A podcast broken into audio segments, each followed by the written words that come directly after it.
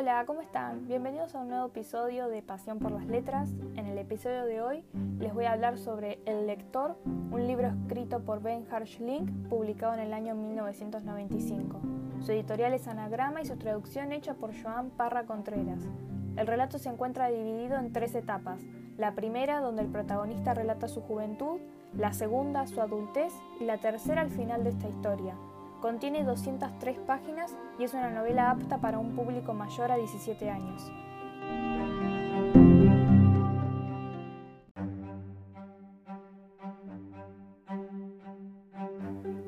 Michael, un chico de 15 años, tiene hepatitis. Gracias a esta enfermedad conoce a una mujer que lo socorre en la calle llamada Hannah, una mujer con unos treinta y pico de años y más que misteriosa. Es ahí donde ellos se enamoran y comienzan una relación fuera de lo común. Viajes, relaciones, lecturas. Para Michael ella era perfecta, hasta que un día Hannah desaparece por un largo tiempo. Michael, devastado, decide olvidarla y empezar su vida universitaria con cierta arrogancia y muy exquisito con sus relaciones futuras, ya que trata de encontrar a esa mujer con la que tuvo miles de fantasías y para él un amor verdadero. Michael se anota en un seminario de la carrera de Derecho en donde iban a analizar, discutir y presenciar el juicio a un grupo de mujeres que formaron parte de los holocaustos durante la última guerra mundial. Llegado el día del juicio, nunca se imaginó que esa mujer a la que él buscó todo este tiempo y lo ayudó en la calle debido a su enfermedad, estaría sentada en el lugar de las acusadas. Con el transcurso del juicio, Michael conoce a una Hannah no tan perfecta como él creía que era y empieza a descubrir todos sus secretos. Citando a Lola Lambure, encargada de reseñar la contratapa, Ben Link ha escrito una de las historias más emocionantes que he leído sobre el amor, el nazismo y la culpa sobre la herencia del pasado y la obligada restitución a las víctimas por parte de las generaciones futuras.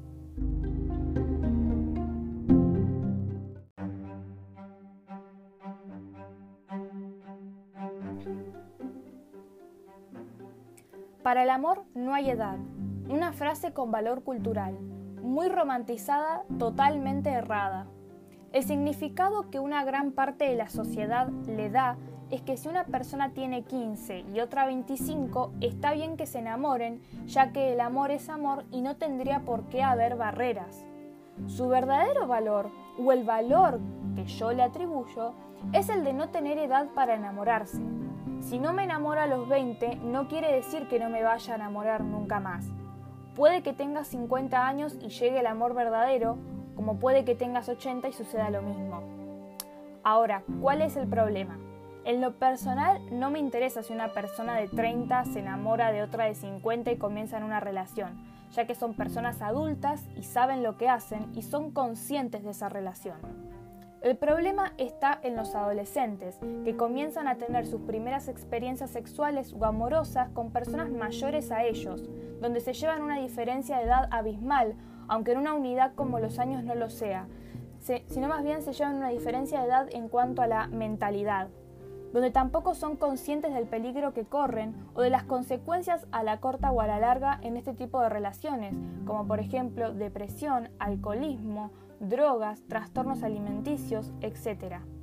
Donde hay un dominador y un dominado, a veces se utilizan expresiones para persuadir a la otra persona con el fin de darle una zona de confort y de que esa relación es todo lo que está bien. Ejemplos, sos muy madura para tu edad o sos muy diferente al resto de los jóvenes, me gusta. No, no sos madura para tu edad. O puede que sí lo seas, pero no tanto como te lo quieren hacer creer, porque una persona madura sabe las intenciones de la otra persona. Pregúntense, ¿por qué le interesan menores y no en gente de su edad. Esto es lo que le pasó a Michael, un joven de 15 años que se enamora de una mujer que le dobla la edad. Él se cree maduro por salir con una mujer con el resto de su clase, aunque en ningún momento se la nombra a sus compañeros. Pero cuando está con ella es dominado completamente, donde él cree ser superior cuando poco a poco se aleja de su familia y amigos y pasa a ser de un quinceañero a un hombre adulto, un hombre que arrastra con los años esta relación con muy poca reciprocidad afectiva por parte de Hannah. Podemos hablar de relaciones de poder, en donde Hannah ejercía poder sobre Michael, lo obligaba a hacer cosas que quizá él no sabía por inexperiencia, porque recordemos que tenía 15 años, o ella se encaprichaba y él tenía que ceder, como por ejemplo en esta cita del libro. Lo decía en serio, tuve que leerle Emilia Gagliotti mediante media hora entera antes de que ella me metiese en la ducha y luego en la cama. Ahora ya me había acostumbrado a las duchas y me gustaban, pero con tanta lectura se me habían pasado las ganas. Uno puede pensar, bueno, ¿por qué Michael no se iba de esa relación? Por esto mismo, porque él admiraba mucho a Hannah y no le era fácil dejarla atrás. Aparte de que también es muy fácil opinar de afuera no estando dentro de la relación. Por eso le hizo bastante difícil mantener una relación después de la desaparición de esta mujer, porque él al darlo todo no recibía nada a cambio y casi que ni se daba cuenta. También había abuso de poder, como por ejemplo en esta otra cita. La única discusión la tuvimos en Amorbach. Me desperté temprano, me vestí sin hacer ruido y salí sigilosamente de la habitación. Le dejé una nota en la mesilla de noche. Cuando volví estaba de pie en medio de la habitación, medio vestida, temblando de la rabia, con la cara blanca como un papel. Pequeña discusión. Tenía en la mano el fino cinturón de cuero con el que se sujetaba el vestido. Dio un paso hacia atrás y me cruzó la cara con él. Se me reventó un labio y sentí el sabor de la sangre. Si bien después uno encuentra el por qué hizo eso, cuando vas, a medida que vas leyendo, vas descubriendo el porqué de estas acciones, es un acto de violencia en el cual Michael se percató, pero no hizo nada a cambio, siguió con la relación. Entonces, preguntando de nuevo, para el amor, ¿hay edad?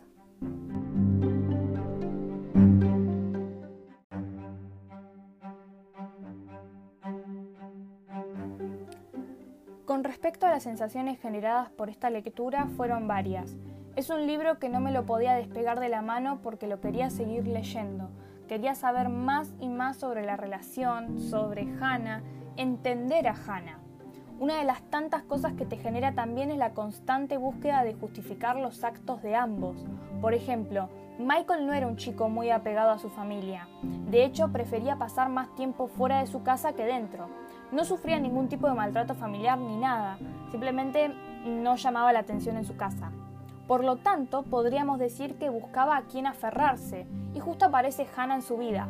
Lo cuida desde el primer momento como a un hijo. Ahora, ¿por qué Hannah tiene estas actitudes? Bueno, por su pasado, por cómo trataba a las presas judías. Así, constantemente. Hay un momento en el libro que me quedó grabado porque su descripción, a mi parecer, fue muy buena. Pude sentir, oler y escuchar todo lo que describió Benjar. En un momento del juicio, la hija de una de las presas judías relata un incendio que hubo cuando estaban durmiendo.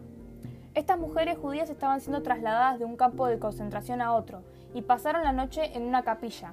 Las guardianas, que es este grupo en el cual formaba parte Hannah y algunos oficiales, durmieron en unas casillas cerca de la capilla y las presas dentro de la capilla. Ocurre un bombardeo a la madrugada y una bomba cae en el oratorio y termina con la muerte de todas las presas. Las únicas dos sobrevivientes fueron la madre y la hija, que relata este hecho. Cuestión que ninguna de las guardianas quiso salvarlas, aún escuchando los gritos desesperados de estas mujeres. Imagínense la descripción que hizo Schlink, que pude imaginarme todo. A partir de esa escena no pude dejar de leer, Creo que es un libro con una muy buena narración y súper llevadero. Tiene una película basada en el libro con Kate Winslet y David Cross eh, representando a la pareja emblemática. Muy bien lograda, pero no supera el libro. Y no es por hacerme la edgy, simplemente el libro nos brinda una capacidad aún mejor de análisis sobre la pareja y su entorno. Ya llegando al final, me parece que estas lecturas nos invitan a replantearnos nuestras relaciones. No es necesario tener una relación con esta diferencia de edad, pero sí atender a las acciones que tiene nuestra pareja o amigo, ¿por qué no?, hacia nosotros. ¿Realmente me ama? ¿Realmente me cuida? ¿Lo hizo sin querer?